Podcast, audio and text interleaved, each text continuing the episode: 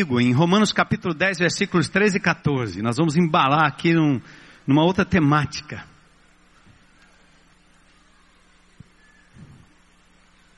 Vamos ficar em pé, você mudar de posição um pouquinho? Temos alguns minutinhos preciosos. Romanos capítulo 10, versículos 13 a 14. Se der para colocar o texto aqui na tela, quem não tem a Bíblia ou o tablet ou o smartphone, que só vale para isso. Esse é um momento muito precioso, né? A oração, o momento de leitura da palavra, o momento de cultuar a Deus, ele merece toda a nossa atenção. Então, Romanos 10, 13 a 14 diz assim, ó. Como dizem as escrituras sagradas, todos os que pedirem a ajuda do Senhor serão o quê? Salvos. Basta gritar, basta pedir, basta clamar com sinceridade. Eu preciso do Senhor. Da mesma, da mesma forma que o prefeito, o secretário, que talvez esteja até nos vendo, nos ouvindo, clama por uma ajuda do povo de Deus, acima de tudo, em primeiro lugar, a ajuda maior é para o coração destes homens. Então, todos que pedirem ajuda receberão, serão salvos. Mas olha o que o texto diz: mas como é que as pessoas irão pedir se não crerem nele? Nele quem, gente? Nele quem? Jesus. Não no político, não na política, não no partido, mas em Jesus. E aí diz: E como poderão crer se o que, gente? Se não ouvirem o que? A mensagem. E como poderão ouvir se a mensagem não for anunciada? Aí você diz assim: ah, mas ó, domingo à noite. Não, não, não, não. O que Deus está querendo é que você seja o porta-voz individual, pessoal dessa palavra.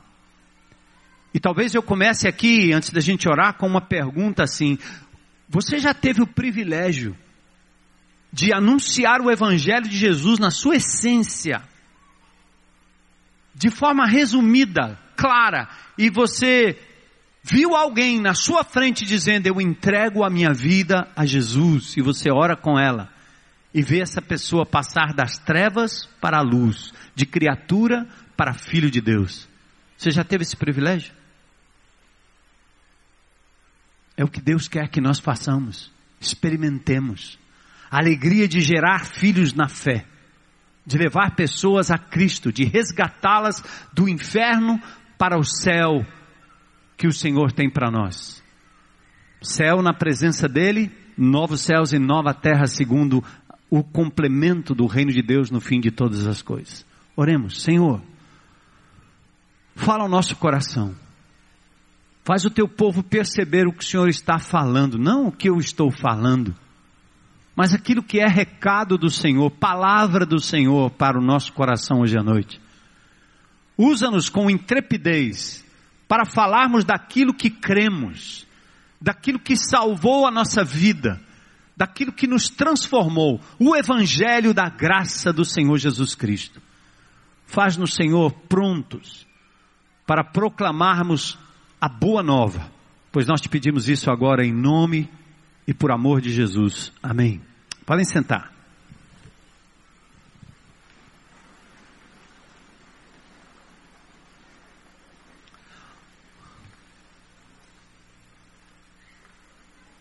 Nós temos buscado ser uma igreja de relacionamentos.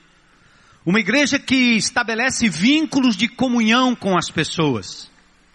Primeiro, comunhão com Deus, através do nosso mapa diário da nossa leitura, do nosso encontro com Deus a cada manhã. Depois, nós temos nos estimulado a comunhão uns com os outros, através dos grupos pequenos. Duas senhoras me perguntaram hoje de manhã, onde é que vocês celebram a ceia? Eu disse, nos grupos pequenos. Nos grupos de relacionamento. E eu espero que vocês, líderes e vocês, membros dos grupos de relacionamento, não negligenciem a celebração da ceia do Senhor nos encontros semanais. A igreja primitiva fazia isso todos os dias, de casa em casa. E nós aprendemos, porque temos ainda aquela, aquela índole romana, de que só acontece no templo, com o pastor e todo mundo junto. A igreja primitiva não fazia isso. Nós propositadamente não estamos fazendo isso com a frequência que todos desejam, porque nós queremos que os nossos grupos de relacionamento celebrem a ceia do Senhor sem a presença de um sacerdote oficial. Mas os sacerdotes e as sacerdotisas de Deus podem colocar na mesa, no chão, numa bancada, em qualquer lugar, o cálice e o pão, e ali celebrarem a morte do Senhor até que ele venha. Então a comunhão entre nós é estimulada. Mas também a igreja tem sido estimulada a ser uma igreja generosa e a estabelecer vínculos com pessoas que nunca tiveram encontro pessoal com Jesus. Nossos relacionamentos e vínculos entre irmãos celebram e estimulam o encontro com Deus na partilha do mapa, mas quanto aos amigos não cristãos, nossos vínculos precisam desembocar numa fé objetiva, numa clara apresentação do Evangelho, no testemunho de fé que possa ser verbalizado, falado. Até que a pessoa aceite a verdade ou rejeite aquela verdade de forma objetiva. Como vão crer se vocês não falam? Como eles vão rejeitar até aquilo que eles nem sabem que estão rejeitando? Deus nos diz por meio da Sua palavra que qualquer pessoa que clamar será salvo. Então, verbalizar significa o quê? Abrir a boca, anunciar, explicar, contar, evangelizar. Eu costumo subir 17 andares quase todos os dias lá em casa. E aí, quando eu vou descer, eu não, eu não desço, só subo. E na descida, esses dias, eu encontrei com o zelador limpando o, o elevador. Eu disse, agora. E eu comecei a introduzir um assunto comum da luta do dia a dia, da vida, da violência, e eu falei sobre Jesus para ele. O ser humano longe de Deus, que precisava de Cristo, e Cristo é a ponte entre Deus e o homem afastado, inimigo. E eu, quando eu estava continuando a conversa, e o elevador é devagarzinho, isso tudo é marcha lenta. Vai descendo, vai descendo. Décimo sétimo, décimo sexto, décimo quinto. Eu ainda estava ali na apresentação do evangelho. Aí ele disse assim: Minha esposa é crente. Minha filha também é crente. Eu disse: Meu amigo. Agora, fique claro aqui, eu não quero, eu não estou dizendo que você deva ir à igreja com a sua mulher ou com sua filha. Eu estou apresentando Jesus. Porque nós podemos despencar aqui desse elevador e a gente vai embora, nós dois. E aí, o que será? Uh!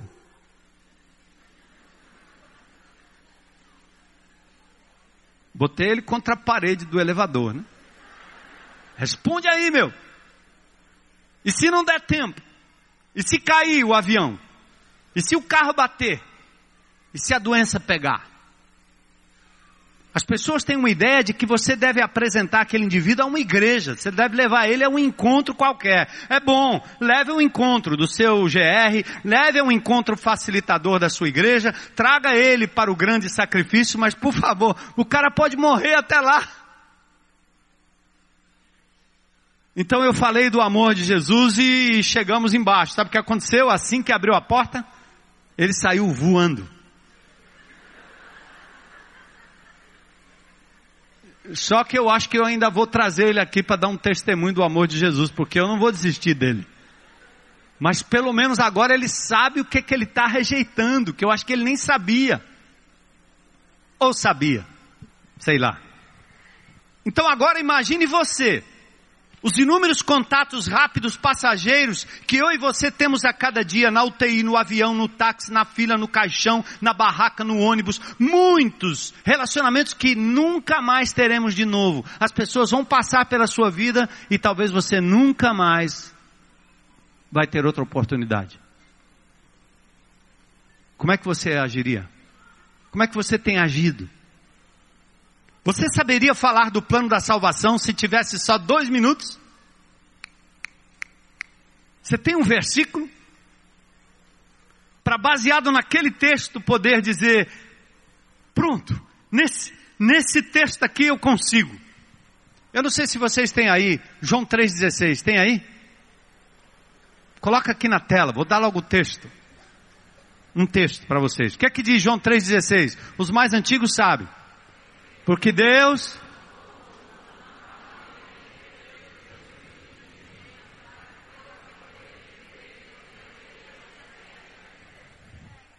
Porque Deus amou o mundo. Está lá. Essa é uma outra versão, mas vale. Porque Deus tanto amou o mundo que ele fez o quê? Deu seu filho único, unigênito, para que todo que nele crê, crer em quem? No filho, não pereça, não morra, não vá para o inferno eterno, na escuridão vazia, sem Jesus, sem Deus, sem comunhão, para que todo que nele crê não pereça, mas tenha o quê? A vida eterna. Olha aí. Dois minutinhos para explicar esse texto. Deus te ama. É assim que você deve estar preparado. Então, a prontidão é importante. Por isso que eu quero lhe ajudar e pensar na, a pensar na prontidão. 1 Pedro 3,15 diz assim, ó. Antes, santifiquem a Cristo como Senhor em seu coração. Primeiro você precisa ter Jesus como seu Senhor. Ele precisa ser parte da sua vida. Ele precisa ser a boa nova os jihadistas, os islâmicos, estão virando homem bomba, homens e mulheres bomba, para destruírem pessoas porque eles acreditam que aquilo ali é a boa notícia, má notícia para todo mundo. Nós não seremos nem homens nem mulheres bomba, nós seremos homens e mulheres com a boa nova da salvação. Mais antes você tem que santificar Jesus, você tem que tê-lo como seu Senhor. E aí ele diz, Pedro, estejam sempre preparados para responder a qualquer pessoa que pedir a razão da esperança que há em vocês. E por favor, não tome o versículo literalmente dizendo, bom, eu só falo se me perguntarem. Ide por todo mundo, prega o evangelho, fala do amor de Deus. Então esteja preparado, significa prontidão, treinamento, saiba na ponta da língua, não tenha medo, não se envergonhe do Evangelho. Responda a razão da esperança que há em você. Paulo diz: faça isso a tempo e fora de tempo. E ainda aproveitem as oportunidades. Isaías 61 diz: Este é o ano, este é o tempo, o tempo aceitável do Senhor. Temos dois propósitos em mente hoje à noite, no tempinho que nos resta. Primeiro, que você entenda o Evangelho. Segundo, que você saiba explicá-lo. Para entender o Evangelho é simples. Pense em quatro coisas aqui bem claras: Deus, o homem, o ser humano, Jesus e a pessoa. Tente dizer para ela, em rápidas e breves palavras, que Deus, você começa com Deus. Começa por entender a natureza divina. Nossa visão de mundo é teocêntrica, cristocêntrica. Cristo é o centro, a origem, o fim de todas as coisas. Por isso a gente começa por compreendê-lo. Três coisinhas que você precisa saber sobre Deus. Deus é amor. Deus é santo. E Deus é justo. Deus é amor, Deus é santo, Deus é justo. Quais são as implicações dessa palavra? Primeiro, Ele é amor, Ele nos fez para termos comunhão com Ele. Amor significa intimidade, comunhão, sermos alvos do Seu amor. E mesmo quando nós nos rebelamos contra Deus, Ele continua nos amando. Deus ama o mundo indistintamente. A criancinha o mendigo, o patife do corrupto, Deus ama também a esperança. Nós não podemos perder a esperança. Todos devem pagar pelos seus erros. Mas nós não somos os juízes. Deus não veio para condenar o mundo, mas para que o mundo fosse salvo por ele. Quem crê nele não será condenado. Quem não crê já está condenado, já cavou sua condenação, mas os dias dessas pessoas ainda não terminaram. Então nós temos que acreditar que até o último momento é possível alcançar o mais vil pecador. Você crê nisso? Amém? Mesmo rebeldes. 1 João 4,8 diz: Quem não ama não conhece a Deus, porque Deus é amor. Romanos 5,8, um texto que vocês têm que memorizar também. Mas Deus prova o seu amor para conosco, pelo fato de ter Cristo morrido por nós. Quando, gente? Quando nós éramos ainda o quê? Inimigos, pecadores. Romanos 5,8. Então é isso que nós sabemos sobre Deus, Ele é amor. Outra coisa, Ele é santo. A santidade de Deus não permite que Ele conviva com o erro com a mentira, com o pecado e não tem tamanho. O criminoso puxa o gatilho e mata o outro. Nós matamos as pessoas no trânsito. Jesus tira o crime do ato e coloca na sua intenção. E ele diz: quem no seu coração não intentou mal contra alguém, não escapa um. Se chamar pega ladrão, não fica um, meu irmão. Jesus tira a gente dessa hipocrisia de achar que o pecado é só o ato em si. O estupro, o pecado sexual da traição, não acontece só no ato sexual entre um homem e uma mulher. Acontece na mente, acontece em frente ao computador, acontece nas redes sociais. E Deus sabe e não escapa um. Por isso Deus é santo.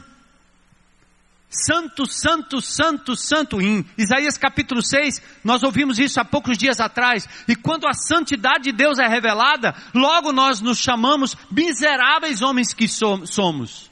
Não vamos subsistir diante da santidade de Deus.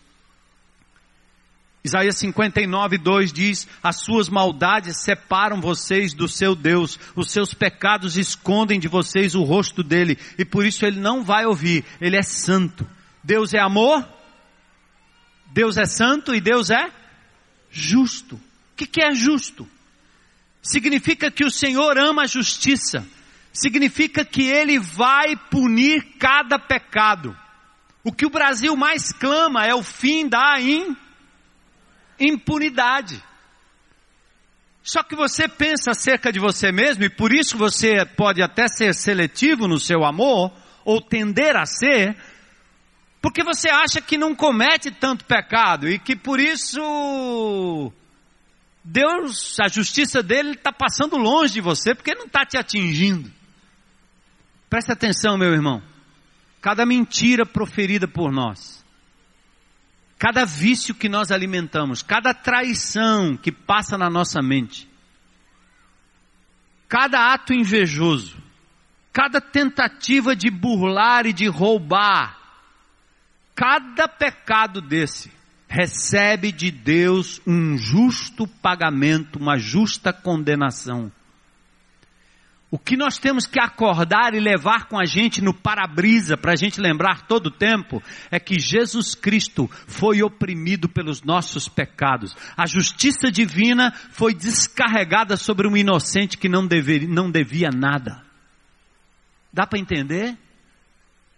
Eu e você presos, eu e você condenados, eu e você sentenciados à morte, e o inocente se apresenta diante de Deus e leva sobre si o meu e o seu pecado, e agora o juiz abre a, as portas da cadeia e diz: saiam, porque alguém já pagou o preço, alguém foi condenado em seu lugar, alguém morreu por você, aleluia!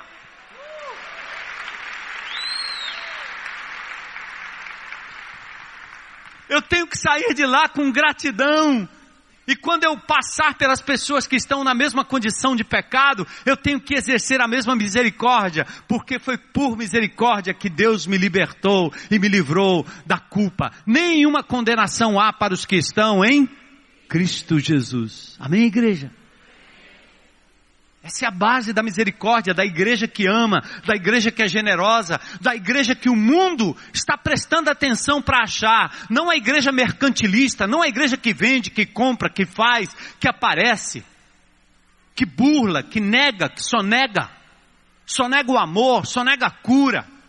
Que endeusa homens, que endeusa nomes. A sociedade precisa hoje é desta igreja capaz de entender o amor de Jesus. Então, Deus é justo. Sobre o homem, caído, pecado, pecador, feito bom, escolheu o mal, Romanos 3, 23. Recebeu a morte como salário, e o homem por si só não tem como mudar essa realidade. E Cristo, o que, que você sabe sobre ele?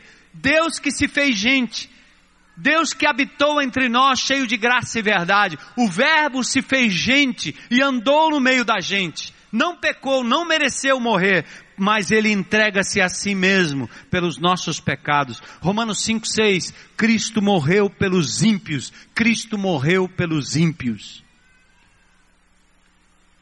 É igual um carro batido, amigo. Você bateu o carro, o cara bateu no seu carro, você pode até dizer assim: ah, deixa para lá mas você vai ter que consertar. Alguém vai pagar o conserto. Não está pegando em você. Você não está sentindo o peso do juízo divino. É porque alguém pagou o preço. E Deus disse: Deixa para lá, pode ir, você está perdoado. Caminhe. Sobre o ser humano, você olha para o homem hoje e pode dizer para qualquer pessoa: Atenção, amigo, nós não somos salvos por conta dos nossos próprios esforços. A religião ensina que você tem que fazer algo para se encontrar com Deus. O verdadeiro cristianismo diz: você só basta crer porque Jesus já fez algo por você. Entende a diferença? Fazer é religião. Feito é cristianismo. Entendem a diferença, irmão? Usem essa ilustração para falar para a pessoa quando você estiver descendo no elevador, ou entrando no avião, ou indo no táxi, ou indo para qualquer lugar. Fala bem rápido para ele. Sabe o que é? Religiosidade, escravização, ou escravidão, manipulação, é dizer que você tem que fazer coisas para ser aceito diante de Deus. Tem que andar direito, tem que fazer isso, tem que deixar isso, tem que deixar aquilo. Até os crentes acreditam assim e vivem assim tem que fazer a novena, tem que fazer os sete dias, os 40 dias, 50 noites, 200 noites, e a gente fica inventando cada hora uma coisa diferente, que é para os crentes sentirem que eles estão bombando e chegando perto de Deus. E sempre tem alguém tirando proveito. Venha, venha para a noite, não sei da onde, venha que o fulano de tal, venha que. E o, o, o crente não sabe o que fazer, porque toda noite tem um negócio, e agora? Qual é o próximo? É a água, é a toalha, não sei o que, é a mandinga A, B, C, D. Religião, manipulação. Manipulação. Todos os recados de entidades que aparecem aí, é sempre assim. Eu fui uma vez em Baturité para ver aquele vidente católico lá, e o cara dizia, ah, a Maria está falando. O que, que a Maria está dizendo? Vão à missa. Eu vi aquele cabra lá que estava lá abusando de crianças e dizendo que Maria estava falando nas nuvens.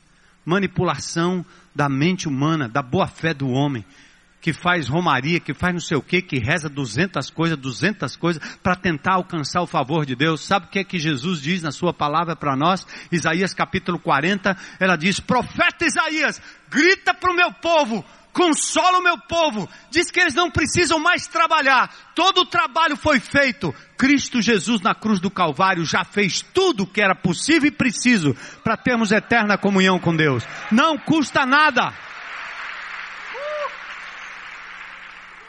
Liberdade. Não custa um tostão. Por que, que nós estamos aqui hoje à noite? Porque nós amamos o Senhor, gostamos de estar com os irmãos, amamos a palavra de Deus, estamos aqui para celebrar o que Jesus Cristo já nos deu na cruz do Calvário. Mas se eu pecar amanhã, e quem é que não vai pecar amanhã? E se eu errar de novo? 70 vezes 7. Nenhuma condenação há para os que estão em Cristo Jesus. Nada pode nos separar do amor de Deus que está em Cristo Jesus. Nada, nada, nada. Prega isso, irmão. É a mensagem, a boa nova mais tremenda que tem. Vamos achar os homens bombas, os homens bomba, antes que eles se explodam. Eles estão em Paris, eles estão aqui no Brasil também. É porque aqui, aqui é, é casa da sogra. Minha esposa não gosta que fala brincadeira de sogra. É meu genro, que é artista e, e, e, e humorista, ele não conta piada de sogra, é proibido. Mas aqui no Brasil, o terrorista vai fazer o que aqui? É a casa dele. O terrorismo já é. Matam mais do que a guerra aqui no Brasil. Então, queridos, qual é a diferença? Religião, você tem que fazer algo. Que devo fazer para herdar a vida eterna? Aí Jesus testa o cara e diz assim: vai lá, vende tudo que tem e dá aos pobres. Aí o cara diz: epa, isso aí é demais. Jesus estava testando o indivíduo. Porque fazer, fazer, fazer, meu amigo, isso aí leva a uma exaustão tal, e um medo tal, e uma alienação tal, isso é religiosidade. Cristianismo é, tudo está feito, Cristo Jesus morreu por você, não por obras de justiça que houvéssemos feito, mas pelo lavar regenerador do Espírito, temos a salvação em Cristo Jesus. Amém? E aí você diz para o indivíduo, agora é a hora da decisão. Antes de você ficar achando que deve ficar convivendo com ele, num ambiente religioso, o cara tem boa índole, ele está frequentando meu grupo, tem uma hora que você tem que dar o checkmate. Diz, amigo, o que é que te impede de entregar a sua vida a Jesus hoje?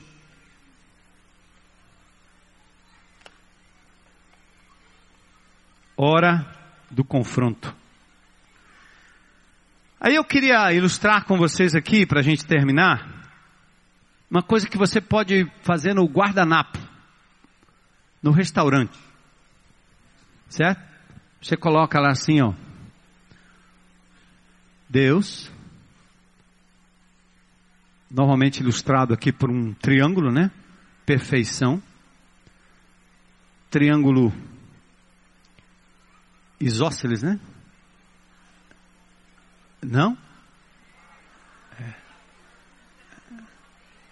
Aham. Lados iguais. E o triângulo ilustra bem, né? Pai, Filho, Espírito Santo. Três lados do mesmo triângulo, mesma essência. Deus, que é um Deus de amor, que é um Deus santo, né? Você já sabe, não foi? Falei? Santo e Deus o quê? justo. Se tiver tempo, se não der tempo, amigo, resume rápido, porque o elevador está caindo e o avião também.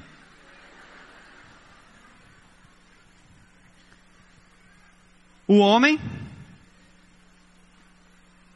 criado à imagem e semelhança de Deus, o ser humano, não é? Homem e mulher, criados à imagem e semelhança de Deus, amados por Deus. No Salmo número 8 fala sobre o ser humano. E Deus criou para ter eterna comunhão com o ser humano. Porém, nós conhecemos o que a Bíblia diz acerca da história. Criou-se um abismo tremendo entre Deus e o homem. E aí você pode usar Romanos 3:23. Opa. Ou Romanos 6 23. Romanos 6, 23 diz o salário do pecado, da separação. O homem voltou as suas costas para Deus, o homem desobedeceu o Senhor. Conta essa história rápida, a raça humana está alienada, completamente separado de Deus, todos pecaram e estão destituídos, separados da glória de Deus, cria-se um abismo e o salário do pecado, por conta do erro do ser humano, a morte entrou na história e agora Todos estão fadados ao abismo eterno, da morte, aqui ó, precipício. E toda tentativa humana de atravessar esse abismo, ela é frustrada, porque o homem não consegue. não por obras. Efésios capítulo 2 e assim por diante. O que é que o Deus amoroso, santo e justo fez?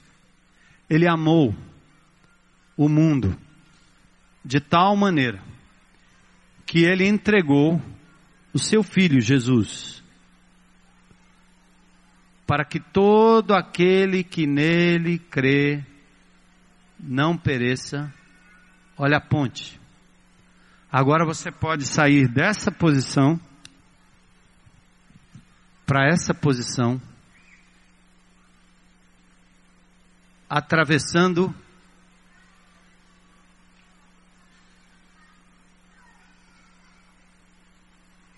por aquele que é, lembra? João 14, 6, o que é que diz? Eu sou o quê? Eu sou o caminho, a verdade e a vida. Ele diz: ninguém vem ao Pai senão por mim. Ele e o Pai é um, mesma essência. Por isso ele diz: ninguém vem ao Pai. Não é ninguém vai ao Pai, é ninguém vem ao Pai senão por mim. Homem não salva, igreja não salva, papa não salva, bispo não salva, santo não salva, Maria não salva, só Jesus Cristo salva. E Maria sabia disso. Por isso ela apontou para o seu filho Jesus. Façam tudo o que ele mandar. E no Magnificat ela canta: Minha alma engrandece ao Senhor, meu espírito se alegra em Deus, meu Salvador. Que mulher, né?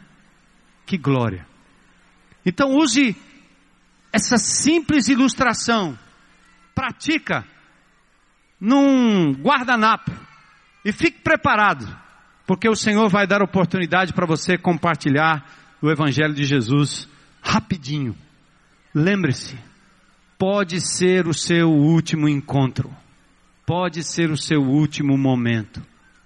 Há situações em que você vai pouco a pouco falando e abrindo o Evangelho, mas você não pode deixar de falar do amor de Deus. É coisa simples. Aqui, aqui eu acho que os antigos estão dizendo assim, mas isso aí é o elementar. É, é elementar porque a maioria de nós aqui, a maioria entregou sua vida a Jesus nos últimos talvez 5, 10 anos. E talvez os mais novos são aqueles que mais falam intrepidamente do Evangelho porque estão com o amor e a misericórdia de Jesus bem fresquinhos no coração, na experiência e na vida. Como ouvirão se não há quem pregue? Então vamos orar ao Senhor e dizer: Senhor, eis-me aqui, eu sou um portador das boas novas. Quero levar a tua palavra, me ajuda, me ensina, abre a minha boca, faz a tua oração aí, meu irmão. Você sabe qual é a sua situação. Quão formosos são os pés do, dos que proclamam teu amor. Peça a Deus para destravar a tua língua, destravar a tua boca, para te dar intrepidez, como diz Paulo, crie, por isso falei. Talvez você tenha que dizer, como Paulo disse lá em Romanos capítulo 1, no verso 17, eu não me envergonho do evangelho de Cristo, porque é salvação para todo aquele que nele crê. Vamos com intrepidez, gente, amar como igreja generosa, não ter amor seletivo, mas vamos abrir a nossa boca e declarar que Deus é amor, é santo, é justo, é bom. Que o homem, criado à imagem e semelhança de Deus, está num estado de pecado e de morte, mas ainda é alvo do amor de Deus. Fale para as pessoas de quem é Jesus. E dê a essas pessoas uma oportunidade de dizer: Eu aceito Jesus Cristo como meu Senhor e Salvador. Romanos 10 diz isso. Se com tua boca confessares a Jesus como Senhor e em teu coração creres que Deus o ressuscitou dentre os mortos, serás salvo. Peça a Deus para te usar. Imagina essa multidão saindo por Fortaleza, de casa em casa, de esquina em esquina, de condomínio em condomínio, de repartição em repartição, de sala de aula em sala de aula, de, de academia em academia, falando do amor de Jesus com intrepidez. Que transformação pode haver nessa cidade e nesse país? Diga para Jesus: Eis-me aqui, eis-me aqui, Senhor. Eis-me aqui. Enquanto você está orando, eu quero fazer a pergunta, né? Pode ser que tenha vindo alguém aqui hoje à noite, descobri que alguns entregaram a vida a Jesus porque decidiram vir aqui e não foi a convite de, de, de, de uma pessoa, mas decidiram vir. Ou você já veio aqui hoje à noite, já entendeu o Evangelho, quer aberto e publicamente dizer: Hoje é meu dia, quero entregar a vida a esse Jesus que me amou, que amou, amou a ponto de se entregar por mim e de me perdoar de todos os meus pecados. E eu quero agora viver uma vida reta, santa, pura, para a glória dele, com a ajuda dele, como diz no CR, um dia de cada vez. Tem alguém aqui nesse auditório para dizer: hoje é meu dia, eu quero entregar a minha vida a Jesus. Talvez ali na tendinha, talvez você aí na internet. Deus está te vendo, Ele te conhece. Abre a tua boca aí, depois você comunica a alguém e diga: Eu te recebo, Jesus, como meu Senhor e meu Salvador. Tu és o dono da minha vida. Entra na minha casa, entra na minha vida, entra na minha história. Tem alguém aqui hoje à noite que gostaria de entregar a vida a Jesus? Levanta a sua mão. Deus te abençoe. Deus te abençoe. Aleluia. Deus te abençoe. Amém, amém, amém. Vamos celebrar. Mais alguém? Mais alguém hoje à noite? Glória a Deus. Que lindo. Que glorioso. Que momento precioso. Abracem esses irmãos.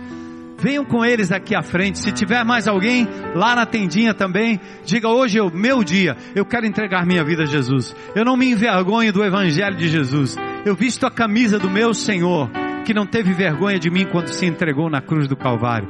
E irmãos, vamos falar do amor de Jesus, amém?